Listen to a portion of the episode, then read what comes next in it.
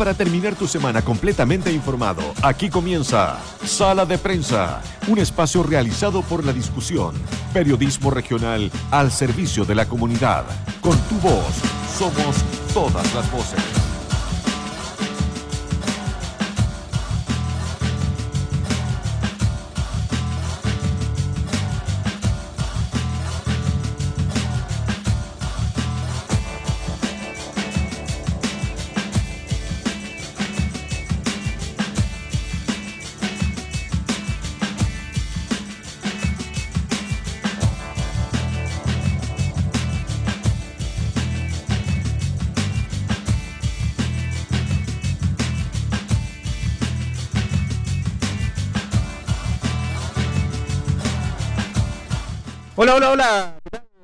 Ustedes? Muy buenas tardes, muy buenas y lluviosas tardes en esta jornada de día viernes aquí en la 94.7. Estamos haciendo ya, comenzando la tercera edición de la segunda temporada de Sala de Prensa. Saludamos de inmediato a quien me va a acompañar esta tarde aquí en eh, esta cálida igual eh, jornada aquí adentro ¿ah? de la 94.7. Los mandos técnicos saludamos a Marcelo Barragués de, de Pasadita y saludo a mi compañero labor, el periodista Francisco Martinich, que se integra a Sala de Prensa. Francisco, ¿cómo te va? Muy buenas tardes. Hola. Es un agrado compartir con ustedes este espacio donde resumimos la semana informativa tanto del equipo periodístico de la, de, de la discusión en el diario y, y radio eh, revisando, ¿no es cierto?, lo más destacado, lo más relevante, lo que está, lo que marcó la pauta. Claro que sí. Y hoy día es viernes, tu cuerpo lo sabe, ¿o no? ¿O so- eres de los que llega a lanzarse a la cama a dormir nomás leer? Porque yo soy de eso, ¿ah? Estoy destrozado. me voy a ir a- yo creo que esta noche me voy a ir a ver unas una peli y una serie en vez de lanzarme a la vida. Bueno, la oferta de pelis y series, la verdad que están re buenas en Netflix, en HBO Max, hay, hay, hay varios estrenos, está, está Sí, claro. atractivo. eh. Es que está lloviendo y la lluvia fue, bueno, la lluvia y el frío, ¿ah? Fueron dos, ya vamos a ir con, la, con, la, con las noticias de la semana, fueron dos Marcaron, mar- fenómenos climatológicos exactos. Exactamente, sí, no, sí. Eh, bueno, con la lluvia la temperatura se, se modera un poquito. Exactamente. Oye, 6,4 grados bajo cero a inicio de semana. Lo último. del- vamos a ir con esa noticia, como te digo. Pero eh, curiosamente, lo que se dio ah, en redes sociales, le seguí esta. No sé si habrá sido post verdad o comentarios de esta, de esta noticia. Pero fíjate que ya ha derivado el debate de Francisco en el tema de el fenómeno climatológico. No se han puesto de acuerdo en el nombre. eh, básicamente del fenómeno que tuvimos, ¿verdad? Que se habló, se comenzó a hablar de nieve. eh, es te- que parecía nieve, po, Claro, pero- parecía pero nieve. no- no era claro, nieve. al final fue, fue, fue este, se congeló la niebla en el fondo, la nieblina, las partículas de la nieblina. Y fíjate que ya con todas estas teorías de la conspiración y, y verdad que van saliendo, hay un debate interesante que podríamos el día de mañana tomar de eh, que básicamente cuánto influye el ser humano en alterar esa, ese fenómeno climatológico, considerando que eh, perfectamente podría tratarse por, en esas partículas también estar eh, contaminación ambiental, producto de la chimenea. Entonces, si fue... eh, tengo entendido que este es un fenómeno natural, es la nieblina de la mañana, donde rara vez en Chillán hay una nieblina tan Sí, espesa de las noches, producto de la contaminación sí, ambiental sí. en las mañanas. Mira, ya, ya arrancamos con esta noticia, así que eh, inauguremos el top Inauguremos five. el, el tema, po. el, el top five con esta, eh, que no estaba en este orden, pero, pero definitivamente nos ha marcado la, la- la semana. eh, anotamos un récord, tú decías? Exactamente. Seis- 6,4 grados bajo cero. 6,4, Esa es la estación meteorológica de... General Bernardo Higgins acá? Claro que sí. el día miércoles sí, tuvimos esa- Y hubo sectores de Coyehueco con 7 grados bajo cero. eh, sectores cordilleranos. Claro, 8 grados bajo 8 cero. grados bajo sí. cero, imagínate. Eh, y en Santa Rosa, eh, menos 6 con- menos 6,7. Uf. Eh, eh, hablaban de las temperaturas más bajas de los últimos 50 años y acompañadas justamente de este inusual fenómeno de mm, nubosidad muy baja y persistente frío que finalmente congeló esa nubosidad y eso es lo que hizo que tuviésemos esta, esta neblina, digamos, acumulada que parecía nieve, pero finalmente fue neblina. Muy poco común, decían los eh, expertos en nuestro territorio, pero sí conocido, digamos, en, en- en otras latitudes de- de- del planeta. En Europa eh, es, es bastante, es bastante frecuente, común. sí. Correcto. No la teníamos en, en Chillán. Eh, recuerdo una nevazón hará unos 20 años. No nevada, no, no nevazón, pero una nevada unos 15 años atrás, eh, diría yo, en la noche. Pero, pero en la mañana, manto blanco, claro, no lo teníamos hace mucho rato. Oye, y esto conecta con la contaminación, porque efectivamente con tanto frío eh, se encienden las estufas, qué sé yo, y la autoridad ambiental esta semana eh, le puso mucha atención a eso. A las fi- fiscalizaciones de sí, la... Fiscalizó hogares, pero principalmente centros de venta de leña. Día del Medio Ambiente, ah, el domingo también van a haber Así eh, eh, informes técnicos seguramente de las autoridades ambientales y proyectado también a los a los a los eh, anuncios digamos del, del gobierno en la, en la materia. El Ministerio de Desarrollo. Social también se activó para las personas en situación de calle. Que- eh, exactamente. Aumentando la, la- la capacidad aquí en, en- en la zona. Sí, Eh, sí, en- exactamente. En lo- 60, el- el- 60 lo- camas más estaban, este, era el, era el objetivo. Y hoy día fue anunciado el primer albergue las en- 90, pues, había Sí. 90 ya habilitadas y, y 60, Exactamente. 60 más. Y se anunció hoy día el primer albergue en San Carlos. Pasemos de inmediato a la próxima eh, noticia, Francisco. En estricto rigor fue la que dio inicio, inicio a la semana, de la cual la discusión, por supuesto, levantó como tema y que tiene que ver con la seguridad, porque eh, nos dimos cuenta que en Chillán hay apenas un carabinero por cada 720 habitantes, ¿ah? porque debería ser uno cada 400, que es... eh, La media, la, media la eh, internacional. la media internacional, el claro. El, claro. el- el- el ideal es uno cada, es, eh, uno cada 400. eh, en Chillán hay uno cada 720, pero en la región de Ñuble incluso, si se calculara el per cápita, podría ser uno cada 1000, según eh, estimaciones de algunos analistas también en la, en la materia. Em, ¿qué- qué- sí, No, esto, quería decir- esto se dio en el contexto de justamente gestiones que están haciendo para eh, aumentar la dotación de carabineros después que en eh, Ñuble y particularmente Chillán y Chillán Viejo eh, quedaran fuera de, de los planes de aumento de dotación de policía uniformada que sí han beneficiado a otras comunas del, del país. Exactamente. Hubo una, una delegación local, ¿verdad? Y eh, alcaldes de, de Yungay, Coquecura, eh, más el gobernador, que se reunieron con... Sí, el, alcalde general- Viejo también entiendo que sí, participó. Sí, no, pero exacto, no, perdón, no, no el gobernador, el, el alca- los alcaldes de Coquecura, eh, Yungay y Chillán Viejo, más el diputado Felipe Camaño, que hizo la, la digamos, la, la, la- El la lobby, gestión, el lobby gestión. para reunirse con el general director de Carabineros, Ricardo Yaña, a quien, como dices tú, Francisco, le plantearon estas autoridades locales eh, la necesidad de contar con más carabineros. Ahora, recordemos, y, y va a ser materia también de análisis en este, los anuncios de presidenciales en torno a la materia, en torno al aumento de la, de la dotación de carabineros, el aumento de formación de carabineros. Eh, y yo echo de menos, ¿sabes qué? El eh, tema de investigaciones. Yo creo que se echa mucho la mano a carabineros, pero no sé qué pasará con fortalecimiento de personal de investigaciones y de, de, mm, eh, de condiciones, digamos, investigativas. No sé si tú, tú que estás más en, en- en- en la también en la en el contacto con la con la PDI, no sé si ellos tienen que ver también con el aumento de la seguridad o las gestiones del aumento Sin de la duda, seguridad. pero, pero hay una diferencia que, que- que es de, que, es, que es de base, digamos, eh, que tiene que ver con los objetivos, eh, las funciones que tienen cada una de las policías. La de investigaciones es justamente la de indagar, investigar, esclarecer la verdad eh, de, en torno a los sucesos policiales. La de carabineros tiene que ver más con la prevención. Eh, y eso es una división bastante tajante, digamos. O sea, y, y en la medida que funciona, claro, eh, se, se logra de dotar de, seguridad.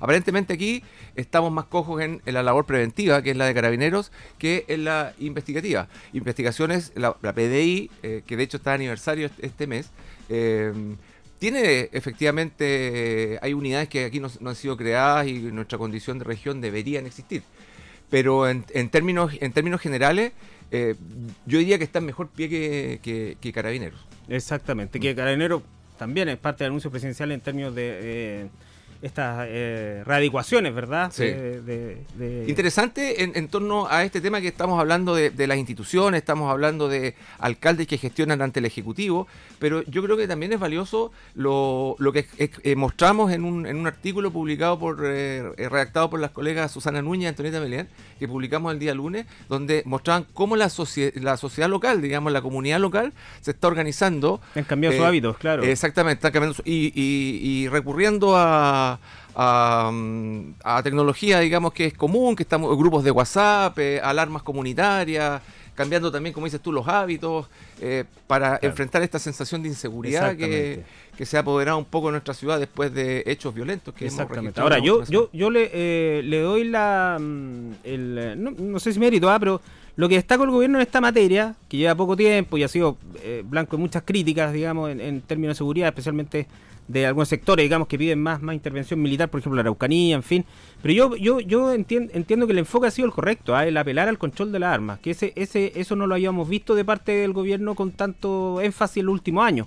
que era el diagnóstico certero, que aquí el problema es tan desatar las armas eh, sin control que van cayendo en manos de narcotraficantes, en manos de delincuentes comunes, en manos de, en fin, muchas eh, otras otra, eh, organizaciones criminales y que tiene que ver, digamos, con, con, un tema mayor, o sea, indagar la causa de esa cantidad de armas que andan dando vueltas en el país es realmente, yo creo que algo medular en el control y en el combate de, los actos violentos que están pasando. Sí, ahora va a haber que conocer el detalle del anuncio porque efectivamente se produjeron eh, reacciones eh, contrarias, digamos, a la medida. Eh, en, cuanto estaban afectando también, digamos, actividades donde las armas son permitidas, incluso son esenciales, digamos, para, la, para tales actividades, como la casa, como la práctica deportiva, digamos, de, en el uso. Entonces, hay también un sector que reaccionó eh, preocupado, por esto. Claro, como todo, como todo incluso incluso se, se, está hablando de, o creo que se está conformando una suerte de, sociedad del rifle como existe en Estados Unidos. una locura, una ¿Ah? locura. Eh, o sea, si fuera eso, seríamos ya camino a la locura porque obviamente este tipo de leyes son para controlar el, en términos de la seguridad ciudadana, no tiene nada que ver con la con la con la con, el deporte, con la actividad deportiva. Pero por eso hay que esperar, digamos, el detalle de, la norma, digamos, y cómo se Y tienes tanta razón porque dentro del problema también están las fuerzas armadas. ¿De dónde salen los fusiles de guerra? ¿De dónde salen las armas de grueso calibre? hoy, día aparecieron armas argentinas en, Santiago. Exactamente. O sea, que provenían del, ejército argentino. En Chillán dimos la noticia hace muy poco tiempo, un gendarme en servicio activo fue dado baja por que estaba vendiendo municiones al sector de la Araucanía. Eh, la otra vez en Maipú, donde en una villa carabinero, eh, una casa fue allanada, donde el, el carabinero en retiro tenía un arsenal, pero de proporciones. Entonces, eh, si vamos a, ver el origen de todas estas armas, por supuesto que se, se, tiene que investigar toda, toda la arista del caso. Muy bien, Francisco, sigamos avanzando en materia de información en la semana, donde cambiamos radical de tema, y esto es, esto es muy importante porque alude a uno de los tema, digamos, más importante de nuestra economía, especialmente en el invierno, eh, como es el turismo, ¿verdad? Donde proyectan ya 15.000 personas al día este invierno en el sector del Valle Las Tranquilas de Chillán. Buena noticia para los operadores turísticos y, y creo que para las regiones en general, pero también hay que poner atención sobre ese flujo, el caos vial que provoca de tránsito, todos los, eh, inviernos esto. La permanencia de esas personas también en el territorio, cómo impactan, digamos, bueno, es un territorio que está acostumbrado, que tiene, digamos, las condiciones que no son las mejores, ya sabemos, ¿no es cierto? No hay, el proyecto de agua potable es la promesa eterna, digamos, que tiene, Exacto. que tiene las trancas, eh, que se está trabajando, sí, afortunadamente ya se comenzó a trabajar, se ha reforzado ese trabajo, es bueno, pero... Yo diría que aquí la novedad, el MOP, el MOP fue, hizo un anuncio de comenzar a planificar rutas alternativas. Sí, eso estuvo bueno, a diferencia de otros años donde están anticipando, digamos, lo, que puede venir. Así que poner ojo sobre eso, invitar también a la ciudadanía que nos reporte. Eh, ya yo, probablemente muchos suban este, este fin de semana. Eh, así que a ver cómo están funcionando esas medidas de mitigación de, de los, de los tacos y, y, la prevención de accidentes en, en, la, en la ruta de las termas, que que requiere, tú conoces bien, ¿no es cierto? sí, claro. Eh, requiere también una, una, una, mirada, un proyecto, digamos, de, de ampliación de, de, largo plazo, digamos, y, y de, envergadura económica eh, potente para para eventualmente, no sé, agregar una pista o dos pistas idealmente, ¿no? Uno de los tantos eh, déficits viales existentes en las grandes rutas de nuestra... pero buena noticia para los operadores turísticos, bueno que se, que se, que se el turismo en nuestro principal, eh, nuestro principal centro turístico de la, de, la, de la región de Ñuble, que lo pasó mal durante dos, dos años, digamos, un año por pandemia, el año pasado por falta de, nieve. Em, vemos también que hay inversiones interesantes que están produciendo ahora, se están reactivando también. Eh, eh, informamos hace poco, ¿te acuerdas? Eh, la construcción de una par hotel del mismo propietario de Nevados con un nombre distinto, sí, ahí la. Claro. y fuera de la concesión, imagino, porque ella. no, fuera de la concesión, justamente opera con una con un nombre, una razón social distinta, una firma distinta, digamos. Pero finalmente es Guillermo Ruiz, el que, es el controlador de Nevados de Chillán, quien tiene la concesión de las termas, quien va a construir este apart hotel, que se suma, va a sumar a la oferta de camas en nuestra cordillera.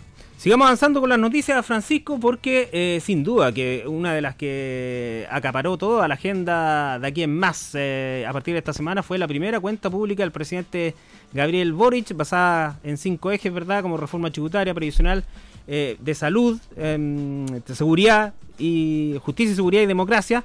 y que desde el oficialismo y la oposición han analizado el discurso de acuerdo, digamos, a, a sus propias lógicas e intereses. Claro, ahí vemos reacciones a favor, digamos, por, por, por la por lo expuesto por el mandatario en su primera cuenta pública. La verdad que eh, uno de los actos más republicanos que tiene nuestra, nuestra democracia. Eh, ¿Qué dirías tú, Francisco, eh, en términos de, de, de, lo más importante para Ñuble, por ejemplo?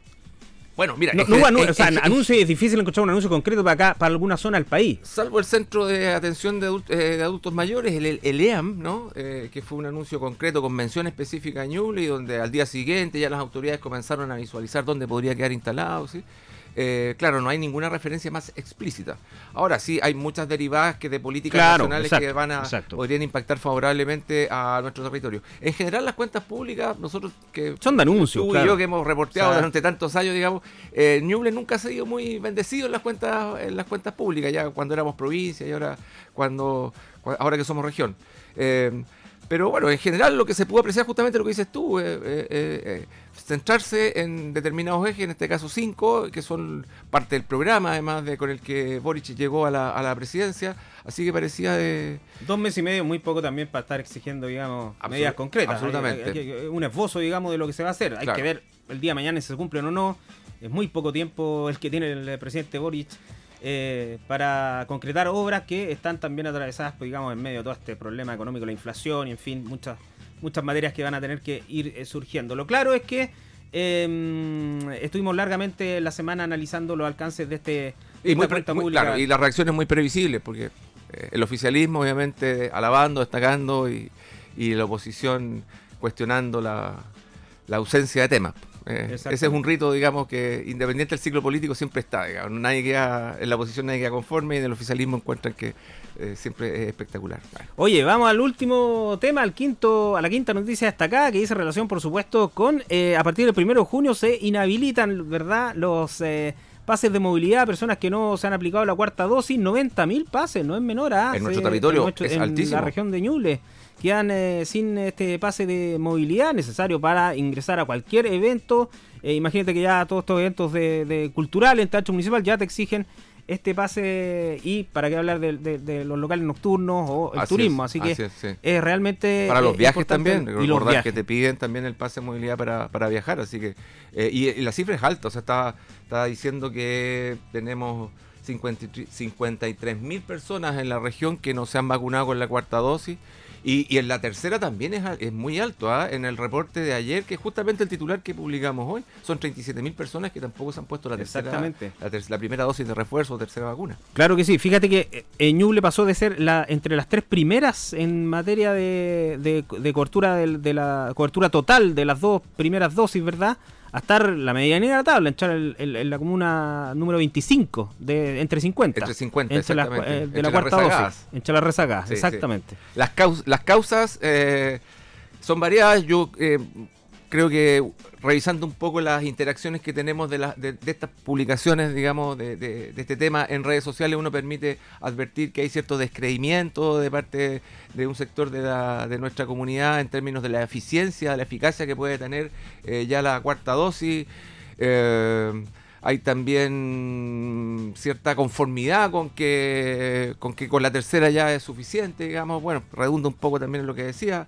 Eh, la influencia también de información que ha tendido como a distorsionar un poco la, el tema, ¿no? Muchas fake news y... Sí, y posverdad. Y, y posverdad, historias disparatadas respecto de lo que... De, de, de, tanta vacuna. Finalmente hay que también poner atención en cómo va a decantar el tema del, de la prevención del, del COVID. O sea, ya el próximo año estaremos con cuánto, con una o dos vacunas. Es un tema que los, eh, los expertos no, aún no han resuelto. Lo hemos preguntado varias veces con los especialistas de la Universidad de Concepción y de otras casas de estudio, con la plataforma y COVID.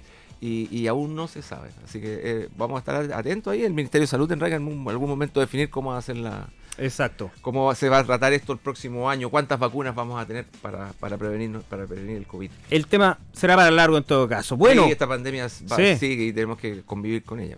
Así es. Bueno, fueron los top 5, ¿ah? Las 5 noticias más destacadas durante esta semana que mm, está terminando de una manera lluviosa, pero con harto calor eh, humano acá en la 94.7. Y qué mejor, Francisco, que ir a la música porque eh, tenemos una efeméride musical muy importante que estamos conmemorando. La semana, claro, 30 años del, del lanzamiento, de la publicación del álbum El amor después del amor de, de Fito Páez, el el cantante argentino que se presentó en 2019, fue una de las presentaciones más destacadas del año 2019 en Chillán. ¿Te acuerdas del Teatro Municipal? Por Yo supuesto, lo tablero lo, fui a ver, sí. Ahora, en esa presentación no, no, rescató muchos temas de este disco. Este disco, eh, que cumple 30 años, es el más vendido en la historia del rock argentino. A mí me sorprendió ese dato. ¿Qué dato? Bueno, también me sorprendió el de 30 años porque fue como un masazo. ¿Cómo, ha pasado, ¿Cómo, ha pasado, el tiempo? ¿Cómo ha pasado el tiempo? Qué viejo que estamos. Pero, eh, pero sobre todo eh, que están vendidos 700.000 copias en, en, en, el primer mes de ventas. Eh, y, bueno, y millones, digamos, a lo largo del tiempo, superando por lejos. Yo pensé que era Charlie García, Soda o, incluso Spinetta. Superó al maestro, ¿ah? Eh, eh, exactamente. o sea, Fito Páez comenzó siendo tecladista de, de, Charlie García, al igual que los integrantes GIT, ¿verdad? Las primeras bandas ahí de, los primeros discos de, Charlie. Así, es, creo que estuvo en, en Ceru Girán en algún momento por haber estado, quizás en la máquina de hacer pájaros, por ahí en una de esas bandas experimentales de, Charlie después de, de su, de su Genery. Y, claro, y después ya en los discos que empezó Charlie en la década del 80 a, publicar, eh, estaba Fito ahí, bueno, tenía Charlie junto a lo más granado del rock, pues, estaba con, Fito Páez en los teclados, con Aznar en el bajo, eh, Willy Turri creo que en algún momento estuvo, haciendo la batería, ¿no es cierto? El, líder de Hit y bueno, Charlie también teclado, voz y toda la creación, la poesía allí. Exactamente. Oye, escuchemos algo, a ver, escuchemos algo después de este disco 30 años después, cómo suena El amor después del amor, lanzado un primero de junio de 1992 y suena aquí en eh, sala de prensa, la 94.7.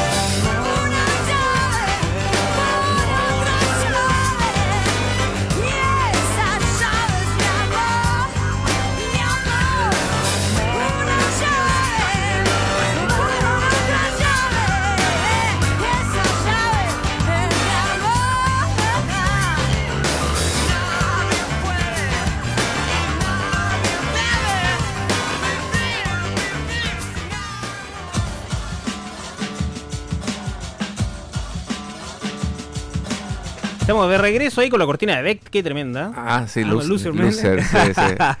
Oye, teníamos ahí la... Pero escuchábamos antes exactamente. El amor Eh, después del amor, sí, con Fabiana Cantilo, ¿ah? Sí, Él la- él la ¿es hace, la hace- hace el coro, No, sí. Tú sabes que Fabiana Cantilo fue pareja de Fito. Ah. Y este disco, El amor después del amor, también tiene que ver con su. Tiene mucho que ver con su relación eh, amorosa con Cecilia Roth. ¿Te acordáis de Cecilia? Cecilia, sí, por La- supuesto. la Cecilia actriz, Roth, sí, eh, musa de Almodóvar. Exactamente. Eh, que, fue pareja fue, fue pareja eh, de, de, de Fito Páez.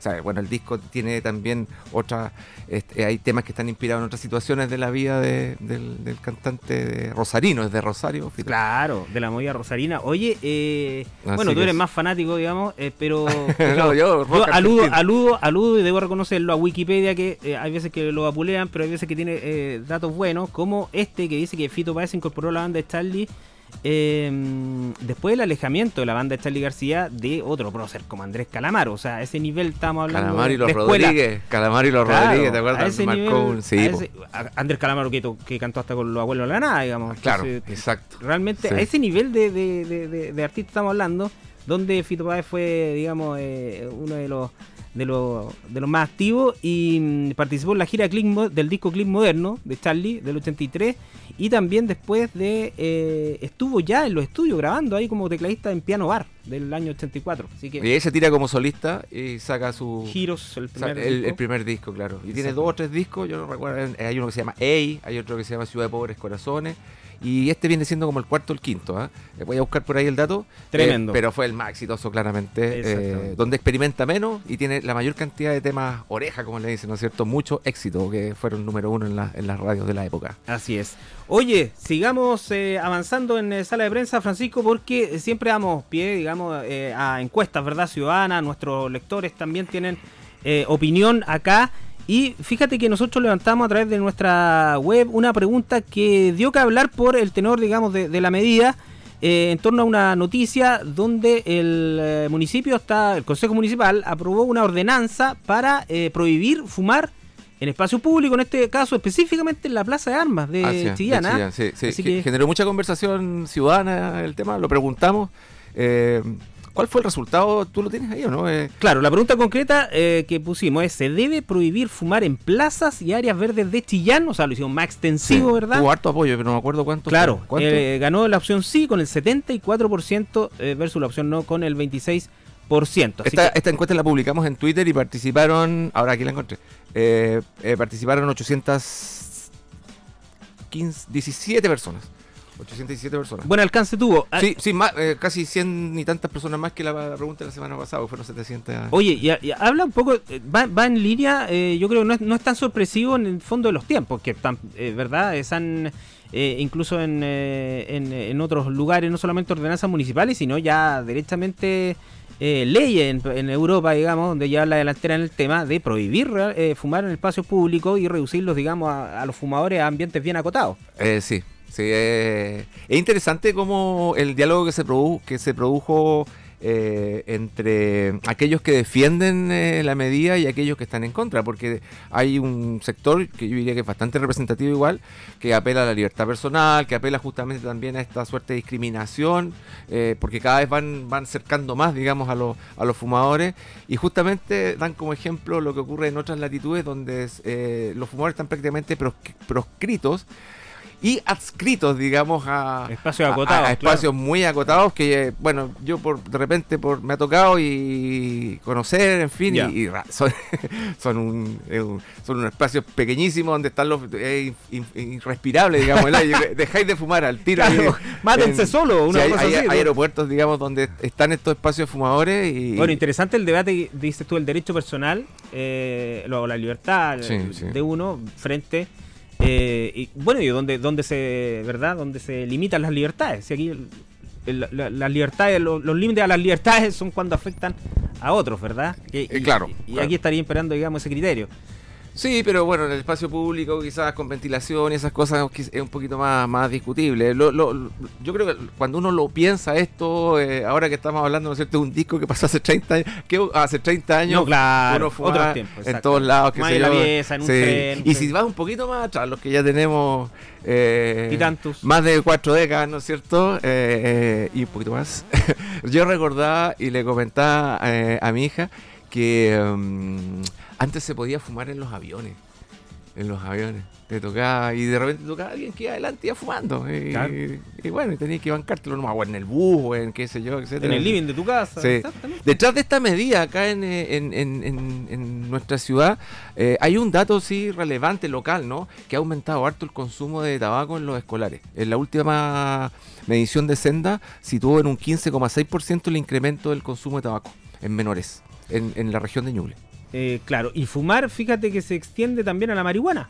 Porque fumar tabaco, uno piensa que la ordenanza es fumar, fumar tabaco, gente que está fumando cigarrillo, pero también es fumar eh, pitos en, en Ah, espacios Sí. públicos, que eh, es, es un acto que no, no está, yo no, no me acuerdo de la ley 20.000, pero fumar un pito de marihuana, tú sentado en un espacio público, no es delito. ¿No es sanción? ¿No? Claro, ah, mira. no, no, no, El delito es eh, andar con más de un pito porque ya se considera tráfico. Ah. En fin. Ah, quizás por eso entonces está tan eh, extendido o se ha liberalizado tanto eso, porque a mí me sorprende, justamente yo yo camino por... por- Exactamente, desde uno mi pasa casa lugar- exacto, acá el olor, eh, uno va... Claro, y, no y es y extraño y los chiquillos chiquillas están, están sin ningún tipo de de aprehensión, digamos, eh, eh, fumando marihuana, entonces, claro, eh, debe explicarse por eso, entonces, pues sí, claro, no tiene sí. ningún tipo de, de, Así san- es. de sanción a aquello. Muy bien, pero eh, lo concreto es que la mayoría de los de nuestros lectores está a favor, por supuesto, de restringir o prohibir fumar en plaza y áreas verdes de Chillán en general, que era la pregunta en torno que surgió en torno a esta noticia, como les reiteramos, de la aprobación de en el Consejo Municipal de una ordenanza para prohibir fumar específicamente en la Plaza de Armas de Chillán. Muy bien. Vamos de inmediato a la página política aquí de sala de prensa porque eh, está todo pasando, por supuesto, en eh, la convención constituyente y para ello, para eh, tomar el pulso a lo que ha sucedido esta semana, pero también para proyectar eh, nuestras propuestas eh, de pauta informativa en torno al tema, tomamos contacto con nuestra periodista, periodista del área, Isabel Charlín. Isabel, ¿cómo te va? Muy buenas tardes, bienvenida a sala de prensa. Hola Marcelo, hola Francisco, ¿cómo están? Hola, Chavero, ¿no tenemos retorno, Marcelo? ¿Ahí sí? ¿Me escuchan? ¿Aló? A ver, estamos en contacto con Isabel. ¿Aló? Nosotros, Isabel, no te escuchamos la verdad de las cosas. A lo mejor tú estás escuchándonos y hablando y te pedimos la excusa Sí.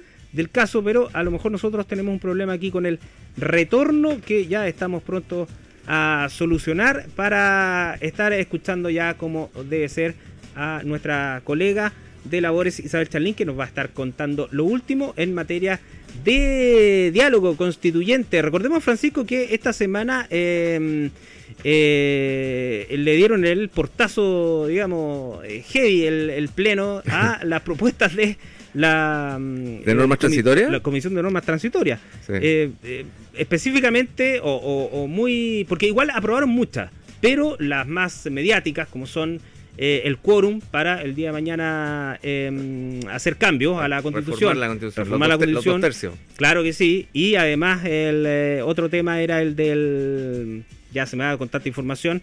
Eh, ¿Tenemos en línea a, la- a Isabel? A ver, vamos ahora con Isabel. Isabel nos va a refrescar la memoria también. Isabel, ¿cómo te va? Bienvenida ahora sí a Sala de Prensa. Hola Marcelo, ¿me escuchan? ¿Aló? A ver, la verdad que te escuchamos súper bajito. Yo los escucho súper Ahí bien. sí, perfecto. Ahí sí, Isabel. Ahí sí. Es que estábamos con el retorno del estudio. Ahora sí. Estábamos con el retorno de nuestros audífonos que están... eh, no, no, no, están medio, medio apagados, pero el retorno ahora del estudio estamos súper bien. ¿Cómo te va, Isabel? Bien, Marcelo, hola Francisco, eh, los estaba escuchando y, y claro, pues está todo pasando en la, en la Convención Constitucional, sobre todo ayer, que hubo hubo de todo, hubo drama, tensión, eh, ahí hubo un grupo que, que, se paró y se fue, eh, bueno, no, no es algo muy muy muy novedoso en, la convención, pero pero pero fue bastante histriónico. Isabel, eh, ¿de qué se trata esto de las normas transitorias? ¿Por qué son importantes y qué fue lo que ocurrió esta semana con ellas? Mira, bueno, eh, hay que recordar que previo al, término del trabajo de las comisiones, que eran, recordemos que eran siete comisiones temáticas, eh, que fueron las que dieron las normas que ahora están en el borrador, eh, cada comisión entregó un, número de normas transitorias para que otra comisión que se creó, que fue la Comisión de Normas Transitorias, las analizara y las votara. esta comisión comenzó a trabajar hace, hace un par de semanas y, ayer eh, se votaba en el Pleno el primer informe eh, con 58 normas transitorias que, recordemos, son aquellas normas que velan por la transición entre una constitución y otra, eh, de aprobarse obviamente el, borrador el, próximo, la nueva constitución que se proponga el próximo 4 de septiembre. si llega a ocurrir eso, para poder transitar de una constitución a otra, se necesitan eh, normas transitorias que hagan este proceso de forma gradual y de forma, em, digamos, que, no genere mayores perjuicios. Eh, por poner un ejemplo, em, como, la, como la nueva constitución eh, hace, digamos, elimina algunas instituciones y crea otras, como es el caso del Senado y la creación de la Cámara de las Regiones, estas normas transitorias tienen que, por ejemplo, dilucidar eh, cuándo terminan de ejercer los actuales senadores y cuándo se eligen eh, los nuevos representantes de la Cámara de las Regiones. Entonces, precisamente esa fue una de las normas que ayer se, se rechazó, eh, y era que se proponía que los senadores actuales, todos, terminaran sus funciones el año 2026 y, el año 2026 eh, asumiera la nueva Cámara de las Regiones. O sea, eh, sería cuánto, cuatro años menos de... Para, para la mitad de ellos serían cuatro años menos, porque recordemos que eh, en 2021, el año pasado, se renovó la mitad. la, la otra mitad culmina justamente en 2026 su periodo. O sea, eso afectaba, afectaba a los de a los de Ñuble, a, a Gustavo Sangüesa y Claro, eh, Loreto, Carvajal y Gustavo Sangüesa, que fueron elegidos senadores en noviembre pasado, eh, ellos eh, están con un mandato hasta 2030. Y, y esta, esta norma transitoria que se proponía eh, a ellos les deja, los dejaba solamente hasta el año 2026, solamente la mitad de su periodo, y así a la mitad del Senado. Entonces, obviamente esta norma creó, generó escosor entre, lo, entre los políticos y bueno, eh, en un principio contaba con bastante apoyo, pero se fue dilucidando este apoyo, se fue diluyendo este apoyo y, finalmente no, no prosperó la norma y va a tener que volver a la comisión para ser em, mejorada. Eh, no sé hay qué salida puede haber, porque en el otro caso, en el, en el sí, porque es una cuestión bastante binaria, ¿no? Es o terminan o no terminan antes, digamos. Claro. no, no hay... Claro, eh, no hay punto medio. No hay punto medio, exacto. Y, y, oye, y lo otro, eh, los dos tercios, los dos tercios para reformar la constitución que dio tanto que conversar, yo lo vi tanto en redes sociales, había unos debates muy interesantes, muy encendidos también. Mira, hay dos posturas, yo yo yo creo que las dos posturas son súper atendibles, ¿ah? yo creo que las dos las dos posturas tienen, em, eh, digamos, argumentos para, para decir sí o no. ¿En qué consistía esta norma? Resulta que, al, al, por ejemplo, ya, al ganar el apruebo, em, va a entrar en vigencia la nueva constitución. Y esta nueva constitución va a poder ser objeto de reformas. Pero la nueva constitución establece un quórum simple para estas reformas. ¿Qué es lo que proponía esta norma transitoria? Que para efectuar cambios a la nueva constitución hasta el año 2026 estas reformas se hicieran con un quórum de dos tercios, que es un quórum altísimo, que es el que obviamente ha, generado durante todos estos años... Eh, Eso quiere decir el quórum, el quórum de la, de la Constitución. Exacto, el mismo de la... Obvio. Pero también el quórum de, de las normas de la nueva, de la, nueva Constitución, claro. ¿Y cuál era la razón de quienes proponían esto? Eh, era que eh, no se empezara a desmantelar una constitución sin ni siquiera implementarla. Esa, esa es la razón de poner este quórum tan alto solamente eh, para efectuar cambios a, la nueva constitución. ¿Qué es lo que yo creo que va a pasar? Mm. Y, que, y, que fue lo que, o sea, digámoslo, ¿por qué se fueron bajando algunos, algunos convencionales de, de, esta, de esta norma? Eh, se va a proponer en la comisión cuatro séptimos. Y, y, lo más probable es que esa alternativa logre los votos y se defina que de aquí a 2026 la, la, el quórum para poder reformar la Constitución sea cuatro séptimos y no dos tercios, que es un quórum un poco más, más asequible, digamos, para, para, poder eh, efectuar cambios. Ya, o sea, hay pura matemática, cálculo de cómo está la fuerza en el Congreso. Claro. O sea, lo que pasa es que el, dentro de la convención eh, se está imponiendo, claro, eh, la teoría de que eh, ¿por qué lograr la misma? Le están poniendo chapas, digamos, de camisas de fuerza para hacer los cambios a la nueva constitución con dos tercios. Eh, siento que es el quórum que hay, existe incluso para que, permitió rechazar esa norma dentro del porque no logró ganó pero no logró los dos tercios. Es el, quórum con el que opera la, la, convención. Entonces claro por una parte dice que sería una camisa de fuerza para la nueva constitución para no hacerle cambio y que estarían cayendo en lo mismo que criticaron a la constitución de, de Pinochet pero por otra parte quienes lo defienden que fueron mayoría pero no lograron los dos tercios eh, dicen que em, la única manera de garantizar, digamos, el cumplimiento de las normas constitucionales aprobadas es que tenga un quórum mayor a una ley común y corriente, que eh, por ser norma constitucional debería tener un quórum mayor. Sí, es que cuando yo digo también la, matemática, Isabel, es porque el Congreso tiene una conformación que es, eh, es bastante diferente a, la, a, la, conformación que tiene la convención. Entonces lo más probable es que allí haya un, un una votación, una tendencia favorable a, reformar, digamos, a, cambiar. Exacto, o sea, es justo preguntarse si el Congreso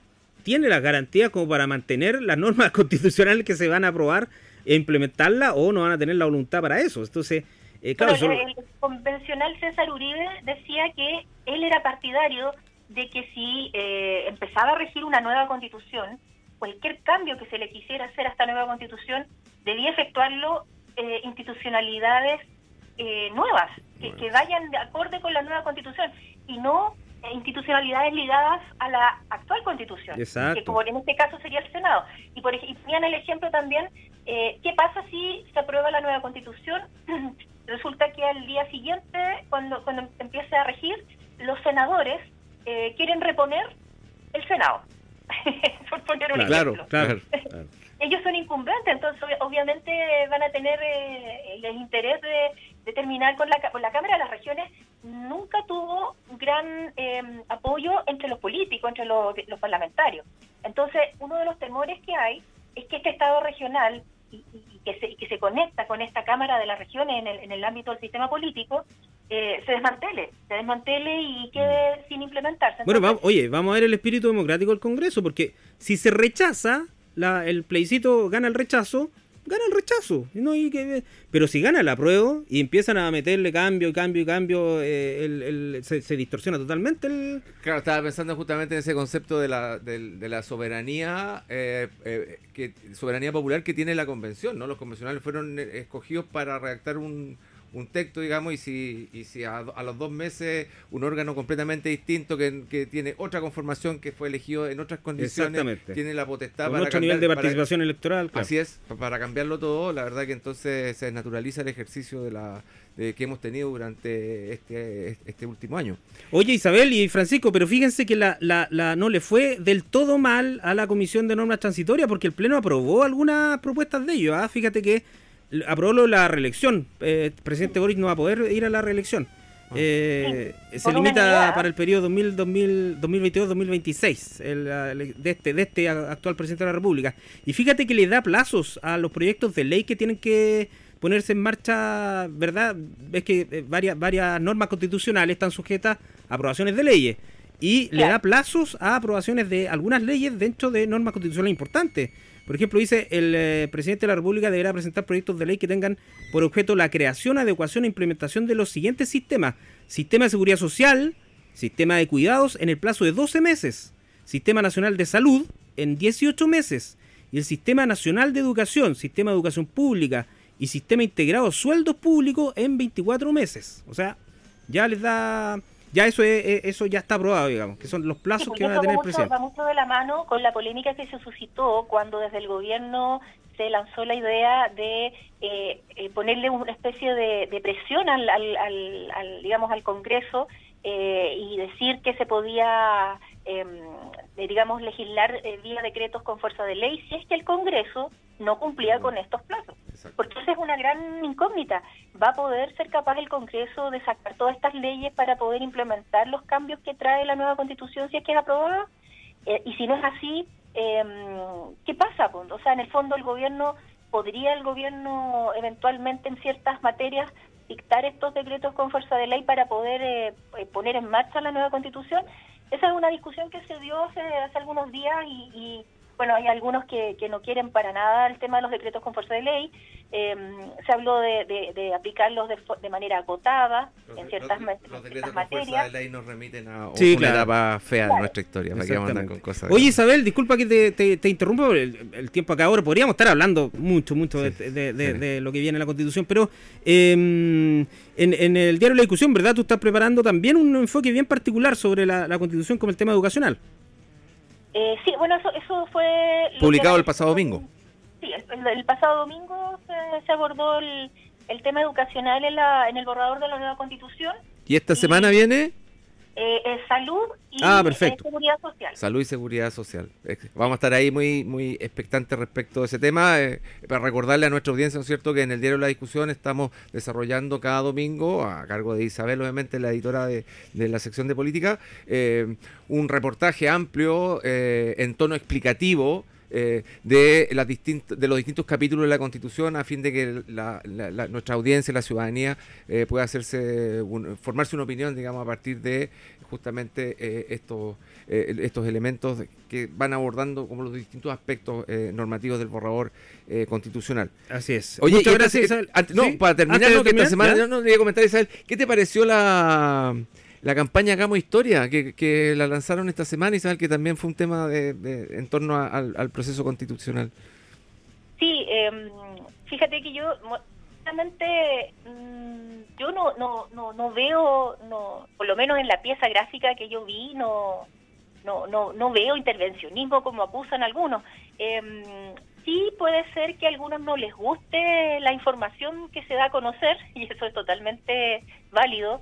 Eh, pero es una es una campaña que busca eh, eh, un poco eh, re, re, resaltar cómo se, se, escribieron las constituciones, las últimas constituciones de Chile, eh, cuántas personas influyeron, de qué forma se escogieron estas personas y obviamente se realza que esta, este borrador que está en estos momentos a puertas de ser presentado ya como, como proyecto de, de constitución, fue escrito por 154 personas elegidas democráticamente de manera paritaria y con la participación de por primera vez de los pueblos originarios. Yo creo que eso es lo que se trata de resaltar y, y bueno, es, esa información quizás no le gustó a algunas personas. Eh, algunos sienten que debió, por ejemplo, incluirse eh, las reformas que se le hicieron a la Constitución de 1980 eh, en el periodo de Ricardo Lago. sí, bueno. yo, yo, yo, yo soy partidario, de, o sea, si mi opinión que, claro, debería ser considerado eso, porque si, si estamos haciendo en el fondo una descripción, una línea de tiempo historia de cómo se cómo se fueron redactando las constituciones o también cómo se fueron reformando, creo que era era oportuno Pero también también sí, pese, pese a, la, a, las múltiples reformas que se hicieron, eh, la constitución no perdió su su naturaleza y, y, y el carácter, o sea, el, el, digamos, siguió siendo eh, irreformable en ciertos aspectos clave. Ese es el tema. O sea, obviamente la constitución de, de 1980 eh, no es la misma porque se terminó con los senadores designados, se cambió el sistema electoral, eh, en fin, se, se, fueron mejorando varias cosas, pero el Estado subsidia, subsidiario... Eh, no, claro, la esencia, la esencia de, de, de esa constitución se mantuvo. Claro, se mantiene. Sea, sigue siendo la constitución de 1980, por muchos arreglos que se le hayan hecho, sigue siendo la constitución de 1980. Entonces, claro, algunos decían si se hacía eso, había que decir que la constitución de 1925 se le hicieron tales reformas, que la de 1833 también. O sea, bueno, hay ahí distintas, distintas visiones, ¿no es cierto? Pero pero lo importante es que se está eh, dando a conocer a la, a la, ciudadanía que hay un proceso en curso y que es importante eh, ir a votar. Eso, eso, es lo importante. O sea, yo creo que. Aquí y obligación además. Va a ser obligación. El 4 de septiembre nadie se puede sí. abstener, digamos, de. eh, o puede abstenerse, pero también someterse, digamos, a, la- a las consecuencias, que la multa aún no está definida, ¿cierto? Todavía, Isabel. No, si son, las multas son, no recuerdo exacto, pero pueden ser hasta de 300 mil pesos. Ah. Y Por no votar el 4 de septiembre, por no votar. Ahora, ¿cuál es la real eh, capacidad de... de fiscalizar aquello, claro. Claro, Bueno. eh, lo veo, yo no veo, por ejemplo, que a una persona la vayan a obligar a pagar 300 mil pesos. Eh, bueno, es difícil, es difícil, pero eh, existe. O sea, una persona la puede multar con eso si es que no va a votar. Perfecto. Isabel, te queremos agradecer enormemente este tiempo aquí en eh, sala de prensa y mm, sabemos que vamos a cerrar con algo que te gusta como es, eh, estamos recordando la música del gran Fito Páez. Ah, qué buena, Sí, me gusta. se cumplen 30, 30 años del disco El amor después del amor, publicado un... Ah, no, ese es un clásico, ¿Ah? un clásico. Sí, sí, un primero de junio, mí- dijiste, de 1992. 92, claro, claro, sí. 30 años. A mí, a mí me gusta uno que vino después, harto después de eso, y, no, no es muy, muy, muy conocido, pero me gusta mucho, que es Naturaleza Sangre. Ese, ese disco me, Ah. me gusta mucho de, de Fito Páez, y De- que hace, una, hace un tema en ese disco con Charlie García. Claro, hay- e- ese disco lo mostró harto eh, Fito Páez cuando tocó aquí en el Teatro Municipal. Tocó un ¿Sí? 22 de mayo de 2019 en el Teatro Municipal de Chillán. 22 de mayo de 2019. Bueno, sigamos escuchando entonces del disco El amor después del amor. ¿Viene un tema, Francisco? Tumbas de la Gloria. Aquí, en sala de prensa.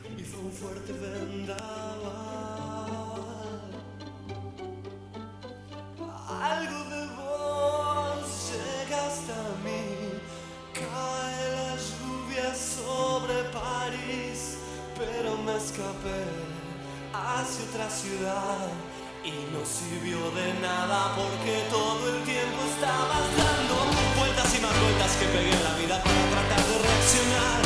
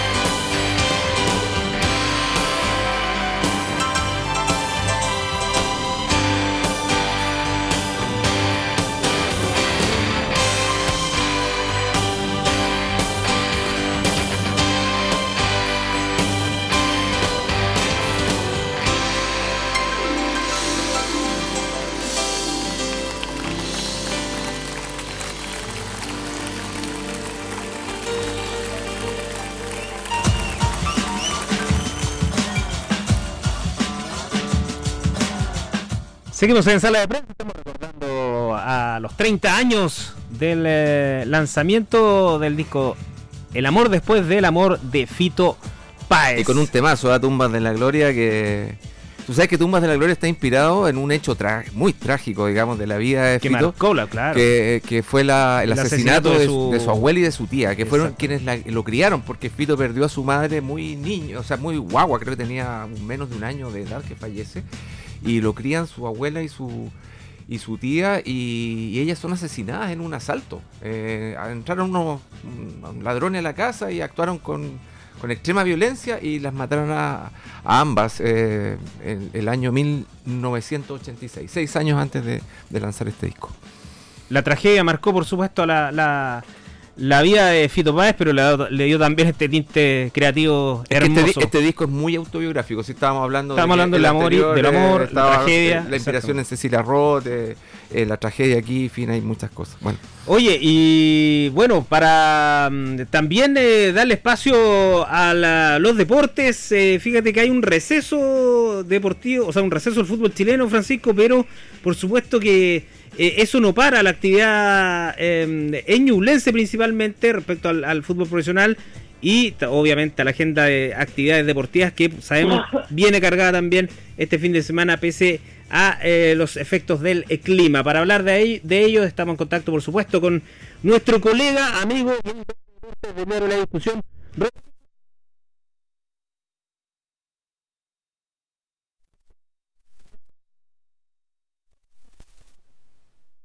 Ro- Que te marcó una noche, hola Francisco, toda la audiencia de sala de prensa. No tan bien de salud, me agarró un resfriado, el cambio de clima me, me, me agarró entre el Lo frío- capté, ah, por eso le estaba preguntando. Sí, sí, entre el frío polar de, de Chillán con el que me conté la vuelta a Santiago parece que causó algún estrago, pero esperemos que sea un, un resfrío menor nomás. Pero, pero aquí estamos, al, al pie del cañón. Sí, tal como tú señalabas, Ñublense y todo el fútbol chileno entró en un receso en el marco también de lo que está haciendo este inicio de gira de La Roja por, por Asia, al mando de, de Berizzo. Y Ñublense en todo caso va a descansar hasta este lunes cuando vuelva a los trabajos de la mano y la conducción técnica de Jaime García, luego de terminar la primera rueda en la cima de la tabla de posiciones junto a Colo Colo y la Unión Española con 29 puntos. Absolutamente meritorio. ¿Saben desde cuándo que Ñublense no terminaba al tope de un torneo primera división al cabo de la primera rueda? Con el Nano Díaz, exactamente, cuando jugamos en Linares, ¿o no? No, no, pero pero hay, una, hay un matiz ahí, porque ahí, eh, claro, este es el, el- Pero este era un torneo... Ah, eh, que tenía playoff después. con playoff, pero Ya, claro. de una primera rueda de un torneo largo No. desde 1971 que Ñublense no lideraba una primera rueda. En aquella ocasión lo hizo con Pedro Morales. El gran Pedro, Pedro Morales. Morales, el gato que- ven que- al arco. Que venía de Naval, ¿no? Pedro Morales. Claro, Pedro Morales que fue... un Fue seleccionado, seleccionador chileno. seleccionador. Sí, Claro, por supuesto.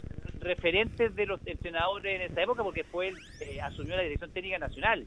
De hecho, él formó a entrenadores antes que naciera Linas, formaba los cursos de técnicos se hacían por zona y en la zona sur, centro-sur, eh, los entrenadores se formaban en la higuera y Pedro Morales viajaba desde Santiago y formaba a distintos técnicos. Ahí se formó Nelson Acosta, Daniel Montilla, mi viejo el curso de entrenadores también con el otro entrenador de la selección chilena también de Ñublense, Pedro Morales. Bueno, de 1971, cuando Ñublense logró estar 18 fechas invicto en el torneo de la segunda división, de la otra segunda división, que no lideraba un torneo largo, terminada la primera rueda.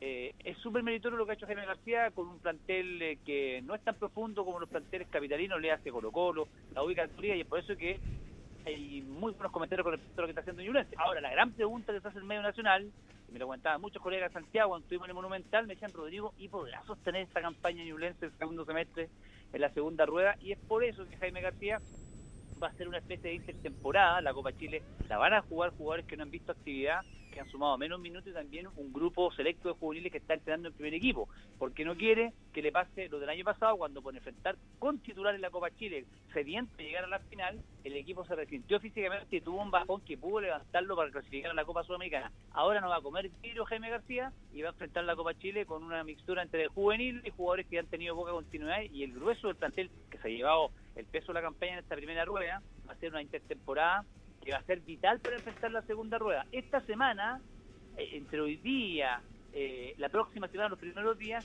Jaime García se va a juntar con Sergio Yoino, el nuevo presidente ñublense, el nuevo controlador del club. El flaco Yoy, ¿no? ¿Quién lo diría? Claro, me- eh, eh, es simpático lo que me ocurre con Joino, porque él sabe quién soy yo y yo obviamente sé quién es, él. Entonces nos hemos encontrado en el estadio, una mirada con recelito, después en el monumental, mirada ahí con recelo, pero viene una conferencia de prensa Joino con los medios de comunicación, según confirmó Nan Rosen, donde va a exponer su proyecto, cuáles son los objetivos ahora bajo bajo su mando. En todo caso, llega en una etapa, en la Dulce, mejor etapa, claro. eh, eh, liderando el campeonato con Colo Colo y en Española, con un nivel futbolístico realmente que saca aplauso y con mucha expectativa para que sea la segunda rueda. Y el tema refuerzo va a ser tema durante los próximos días. Jaime García dijo, voy a elegir con pinzas. Si no llega un jugador que llega a ponerse la camiseta a jugar, no traigo a nadie. Así de simple. Así que puede que llegue un refuerzo considerando que Junese tiene los tres cupos habilitados para el segundo semestre. ¿Dónde dirías tú Ahora- que falta algo, Rodrigo? ¿En Falta defensa? un central, Claro, falta un central. central de nivel, porque Nico Vargas demostró que, claro, puede ser un buen aporte, pero cuando no está en condición física, cuando se le sale la cadena literalmente, eh, puede dejar al equipo un 10, es extraordinario técnicamente, pero una chambonada te cuesta un partido. Eh, seleccionó de Piromago, tiene para un mes más. Enzo Guerrero no ha jugado en todo el año. Entonces es un puesto donde curiosamente uno se ha tenido que improvisar, pero lo, lo- Lo- lo ha hecho ha respondido muy bien. Eso es lo Buenísimo, habla- claro, claro. eso es lo que habla de- de- del nivel que tiene hoy día plantel. Hay mucha competencia interna y el que entra no no desentona mucho con lo que venía haciendo el, el titular, pero claramente ahí hay que traer un, un refuerzo, un central. ¿Dónde más yo traería un jugador? Eh, en la zona de... Zona media, ¿no? La zona media. Yo, le- yo les escuché el otro día que Ah, decían otro Mateo, o sea, alguien que pueda reemplazar a Federico Mateo. Exacto, porque, a- ojo que mucha gente dice Rodrigo, yo no sé si tiene que traer un 10, pero si uno revisa la estructura táctica de Ñublense, no acostumbra a jugar con un 10 clásico, teniendo en la banca a, a- a uno, a dos que podrían hacer esa pega, como el caso del chico Cisterna que viene de Colo Colo, que ya lo levantaban, como el futuro Jorge Valdivia cuando salió en las inferiores, y que jugó en Uruguay, después jugó algunos minutos acá y no, no ha aparecido más, y el otro Iván Rosa, que claro, eh, puede ser a rato un, un tiempo un poquito retrasado, pero Jaime García eh, me parece que encontró el medio campo, que le da equilibrio, debe ser hoy día un mediocampo que le da mucho equilibrio a Ñublense Rey extraordinario. Claro, claro. Reyes. Que apareció Reyes y arregló ahí el. Exacto, le, permitió liberarse un poquito a Mateo, claro. Exacto, se libera un poco más Mateo, aunque a- mí Mateo siempre me ha gustado verlo más desde la zona de contención con todo el Sí, campo a su favor. tienes no es razón. un 10 clásico, él era en Argentina, cuando jugaba en San Telmo era con volante creativo recostado sobre una banda, pero acá eh, aprendió a jugar como volante central solo en primera vez, después empezó a jugar como volante acompañando al volante de contención, pero claro que Rivera también, esos tres le dan ahí un peso distinto y un equilibrio al equipo, así que están buscando, o sea, yo creo que sí, tienen que traer un refuerzo más, aparte del central, que yo sé que García lo tiene ahí en carpeta, puede ser un volante creativo, aunque le doy menos posibilidades porque él está muy contento con el medio campo y tiene variante ahí no le interesa jugar con un 10 clásico. Y arriba siempre se habló de traigan un 9 cabeceador, un 9 ganador, que vaya bien por arriba, pero yo creo que no lo van a buscar porque Ñublense no juega buscando un referente de área grandote. Mm. Ñublense tiene otra forma de llegar ya con fútbol construido eh, y cuando levanta la pelota esencialmente es cuando tiene presión en los últimos tres cuartos para buscar a un Guerra que siendo pequeño tiene buen rechazo y a ver si Rubio gana una segunda pelota. Así que yo descartaría la, opción de un, de un 9 grandote y así fue muy claro cuando conversamos con el Monumental, dijo Rodrigo, si no encuentro un jugador que llegue ya a jugar y no tengo que esperarle un mes, dos meses, no traigo a nadie. Así que vamos a ver qué pasa los próximos días con respecto a y en materia de refuerzo. Tiene los tres cupos abiertos y veremos si llega uno, dos, tres o no llega simplemente nadie para enfrentar la segunda rueda donde Ñublense parte como candidato con Colo Colo y la Unión Española. A pesar de la lluvia, fíjense que mañana parte la, se- la segunda fecha de la Liga Sur de Hockey Patín en Quilamapo. ¿Y por qué es interesante esto? Porque el, el, el hockey patín en, en Ñuble ya está teniendo chicos que, a pesar de que no pueden participar en la Liga fe- eh, Federal que se juega concentradamente en la región metropolitana, hay varios chicos que llegan a reforzar a clubes de Santiago y hoy día están jugando a nivel internacional, como Alejandro Lavena, que fue a jugar el Sudamericano Argentina. Hay un par de chicos más que juegan en la región metropolitana. Entonces se juntó Chillán, se juntó Rancagua, Talcahuano y una ciudad más y dijeron, oye, hagamos una liga nosotros, una liga sur, apoya, apoyados por la federación, y, y- mañana ya se juega la segunda fecha, que se va a hacer íntegramente acá en Quinamapo, y juegan eh, eh, eh, cinco equipos de Rancagua, Huachipato, Talcahuano, eh, Trueno de Talca y Chillán con el Club Tornado, así que hay hockey patín, un deporte que se abre paso con muchos cultores, y que además están reclamando hace como unos tres años la, la, la, la cancha de hockey que prometió Sergio Zarzar. Yo estuve en esa ceremonia, incluso animándola, donde él lanzó este, este proyecto que hoy día no ve la luz y esperan que... ¿Y dónde se ubica esa, esa, esa cancha? La verdad, Francisco, que ese proyecto inicial se habló de un terreno cerca del aeródromo. Después se descartó y hoy día le preguntamos al presidente Tornado ¿dónde va a estar ese proyecto? Porque me decían, Rodrigo, hay un proyecto, ¿y dónde va a estar el terreno? La verdad que todavía no han dicho nada, está la intención, entonces, está la intención de que esta administración también pueda concretarlo eh, y hacer un complejo que agrupe, por ejemplo, aquí del patín carrera, que ya está teniendo figuración nacional, del eh, hockey patín y, y una modalidad más que pueda incluir deporte en patines.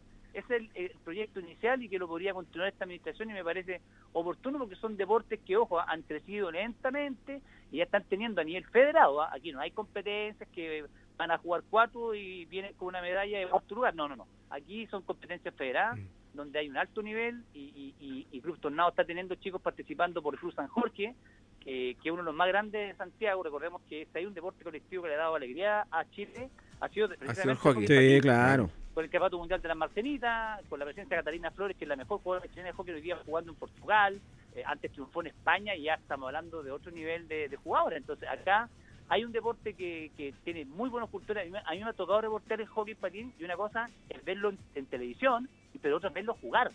Y, y son partidos muy entretenidos, hay un trabajo de velocidad táctica increíble. La otra vez Catalina Flores a hacer una clínica con varios seleccionados chilenos y ver un partido de hockey ahí en Quilamapo, que ojo, ah, no tiene las condiciones mínimas para hacer para trazar una cancha de hockey, pero como Chile no tiene cancha, Sí, el, el gimnasio el gimnasio 1 de Quilamapu, ¿cierto? Eh, ahí- Exactamente, ahí- ese lo adaptan. sí. ese lo adaptan y hacen un trazado especial, pero no tiene ni por superficie ni por dimensiones ideales la, la, el sello que tiene de una cancha de hockey. Patín nos explicaban hoy día los dirigentes del, del Club Tornado, pero por eso que se sueña tanto con, con, con este proyecto. Pero mueve, Y- mueve harta gente, yo, yo doy fe de eso Sí. porque yo voy a entrenar de repente a Quilamapu y veo que hay harta familia Exacto. y niños y, y entrenando y, y aprendiendo. eh, eh, es bien interesante lo que se está produciendo con esa disciplina. sí. Sí, y a propósito, Pancho, mañana parte este, esta, esta segunda fecha de la Liga Sur, de las 12 del día hasta las 6 de la tarde. Va a haber hockey patín ahí para que la gente vaya a ver en vivo y en directo las promesas de Ñuble contra la gente de Rancagua, Guachipato, que tiene un excelente nivel en este deporte ya hace muchos años, porque ellos tienen una cancha de hockey, de hockey patín ahí muy cerca del Estadio La Higuera, dentro del mismo complejo siderúrgico, y se va a, va a haber hockey desde las 12 del día hasta las 6 de la tarde, desde categoría escuela, sub 9, sub 11, sub 13, sub 15 y sub 17, donde ya hay chicos ya que están perfilados para integrar una futura selección chilena. En Quilamapu, ¿cierto, Rodrigo? En Quilamapu, Francisco, desde las 12 del día hasta las 6 de la tarde va el hockey patín. Y estamos a la espera que se confirme una fecha de automovilismo que se debería disputar mañana, pero el factor climático quizá a última hora eh, podría abortarla porque va a ser como la previa del, del rally móvil y se va a realizar en el autódromo de la Covadonga, en el sector Chillán Viejo, donde ya se vienen haciendo varias fechas regionales durante toda esta temporada y la que pasó y se tendría que confirmar mañana, así que los fanáticos del automovilismo, seguramente en redes sociales vamos a estar confirmando, va, va la jornada de automovilismo porque estaban a la espera de confirmarla no, pero es un buen panorama a pesar de la lluvia para los amantes del, del automovilismo deporte de motor, considerando que el 10, 11, 12 de junio se viene ya el rally móvil a la región de Ñuble por primera vez íntegramente en tres rutas de la región de Ñuble. Como para calentar motores, dices tú. Exactamente, para calentar motores, como dicen los amantes del deporte de tuerca allá en Punta Arena, donde es bien fuerte Francisco el automovilismo, ¿no? Así es, pues un autódromo histórico ahí, el de Cabo, el de Cabo Negro, con distintas categorías y corredores nacionales e internacionales, entendiendo que vienen hartos de Argentina. Así que le sacan harto trote a ese autódromo con distintas categorías y, bueno, siempre la más interesante, obviamente, la turismo carretera ahí con autos de sobre los 2.500 centímetros cúbicos, 3.000, 3.500, Exacto. unas moles, digamos, ahí que, que superan los 250 kilómetros por hora. Así, no, espectacular. Muy bien, es el panorama deportivo. Muchas gracias, po. Rodrigo Oces Pedraza, cuidarse, ¿ah? Cuidarse Abrazo. Sal- saludo a tu padre que lo, lo- lo mencionaste ahí cuando dijiste que había este, eh, hecho el curso con Pedro Morales. Me acordé de don Rómulo. Saludos, Sí, no, cariñoso. oye, yo- bueno, no sé si me está escuchando, pero pero igual, tuvimos días bien complicados. Mi viejita ya está de vuelta, tuvo un accidente eh, vascular. Gracias a Dios, Wow. no fue tan grave. Estuvo en el hospital lo- los últimos dos días. Hoy día ya está en casita con mi papá, con el que estuve ahí acompañando los otros días, porque claro, cuando ocurren este tipo de situaciones, obviamente, primero que se golpea el viejo, así que saludos para ambos, ya están juntos ahí con todo el apoyo de los hermanos, así que eh, vivimos días medio complicaditos, pero ya estamos, ya está de vuelta la viejita, así que abrazo para ella y también para mi viejo, que bueno, lo, lo pasó un poquito mal, pero eh, aquí estamos todos ya más, más tranquilos porque pasó lo, lo peor y, la tenemos de vuelta. Así que un abrazo para, para Francisco y también para. Que- Nos sumamos a los abrazos a tu, Exactamente, a tu mucho padre, cariño, ¿eh? amigo. Gracias, un abrazo, que estén bien. Igual, chao, Rorro. Ahí está, entonces Rodrigo Oces con todo el panorama del eh, deporte aquí en sala de prensa. Vamos a la música y regresamos con los espectáculos. Estamos ya Vamos a ver, ¿no? Carolina. con Carolina. ¿La Caro? Estamos muy bien. Porque no solo de deporte vive el hombre para este fin de semana, sino que también eh, hay una intensa agenda, pese al eh, frío y la lluvia, de actividades culturales. Me llama mucho la atención, Francisco, este fin de semana, la presentación del Ballet Nacional de Ucrania. ¿ah? Sí. En tiempos tormentosos para ellos, ¿qué debe significar? Debe estar lleno de simbolismo aquello.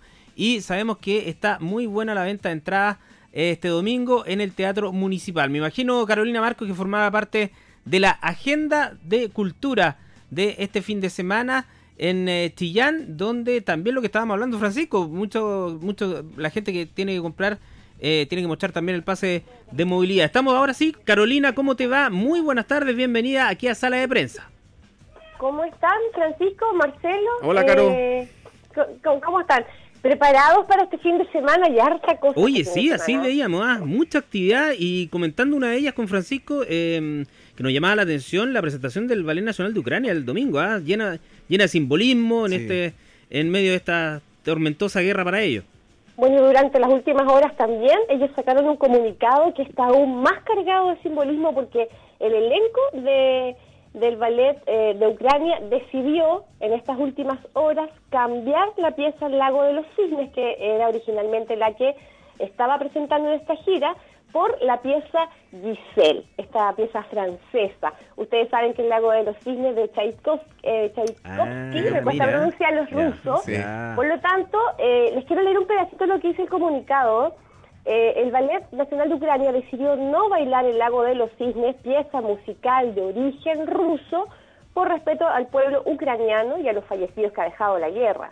La pieza que, que presentará el destacado ballet en la exitosa obra francesa Giselle y contará con la presencia de la primera eh, bailarina del Teatro eh, Académico Nacional de Ópera y Ballet de Ucrania, Kateria Kukar, y el, y el primer bailarín, eh, Oleksandr Stoyanov.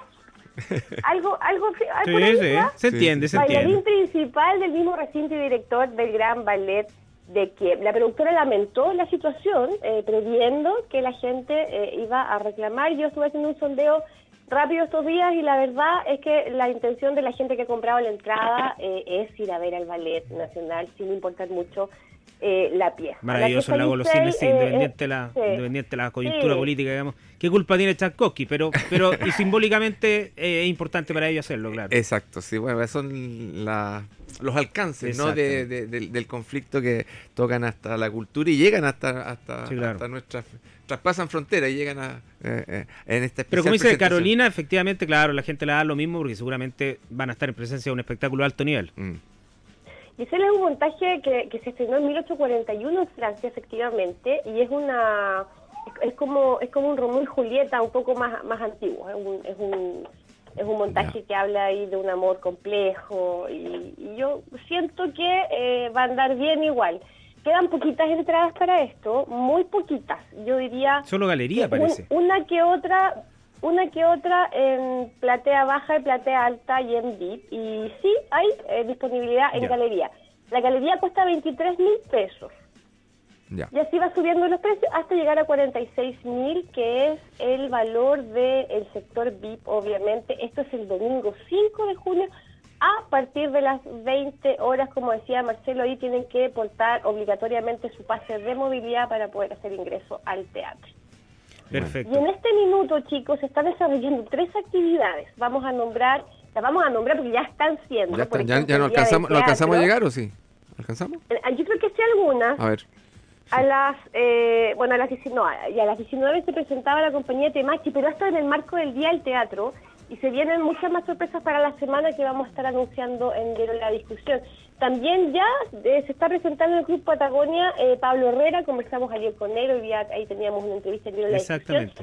Pero la que me interesa es Mag- Magdalene del Pino. A las 6 de la tarde de hoy inauguró una muestra retrospectiva de su obra que se llama Tretamundos. Ella es una eh, chillaneja que vive hace más de 25 años en Europa y que vino en esta oportunidad para presentar eh, su exposición en el Teatro Municipal en el marco del aniversario de Chillán.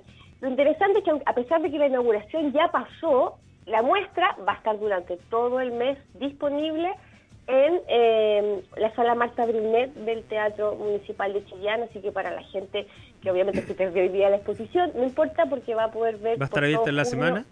esta retrospectiva de Trotamundos. Sí, Perfecto. efectivamente con entrada eh, gratuita. Último artista que visual que, eh, que, no, que no, no, no- no conocíamos, digamos, su, su trabajo, que ha desarrollado buena parte de su, de su carrera fuera de Chile. Fuera de Chile y el domingo llevamos entrevista con ella. Ah, en el diario va, ah, qué buena. Ya, diario, para conocer más en para- profundidad, digamos. ah. Así que para que, que- podamos conocerla más. Y el que viene en la semana, eh, el 9 de junio, se celebran 31 años el fallecimiento de Claudio Arrau en Austria, mientras él eh, hacía unos conciertos en, en ese, en ese país. Eh, el En 8 de junio, el Musurlach, ¿cómo se miércoles... llama? No, yo no lo voy a decir. Ya pasé la clase con los bailarines, Pero si dijiste- con los bailarines ucranianos, no, no me voy a arriesgar de nuevo. Oye, el miércoles eh, 8 de junio va a haber un concierto especial que va a ser realizado por niños que estudian piano en la región. Este concierto de talentos infantiles se va a llevar a cabo en la Gran Sala del Teatro Municipal a las nu- 19 horas con entrada liberada. Son 31 niños y niñas que son del taller de iniciación de piano siguiendo el legado de Arrau, del Museo Claudio Arrau, de la Escuela de Cultura Artística, de la Escuela de Artes Musicales Cantabile, del Departamento de Música del Liceo Polivalente de San Nicolás, más otro taller que hay en Coelemo. Y lo más importante es que el día 9 de Qué junio, buena. el día del aniversario del fallecimiento de Arrau, vuelve a Chillán la pianista Edith Fischer, que recordemos, ella es eh, discípula del maestro Arrau. Ella va a dar un concierto a las 19 horas también, con entrada liberada en el Teatro Municipal, y durante el día también va a estar participando ella de las actividades que eh, están programadas, la, la típica ofrenda floral en el cementerio eh, Parque de los Artistas, donde está precisamente los restos de eh, Claudio Arrau. Qué tremendo eso. Qué, qué, qué, qué orgullo que esté descansando acá Claudio Arrao en el parque ahí de los artistas. Oye, me acuerdo, bueno, déjame contarte una anécdota.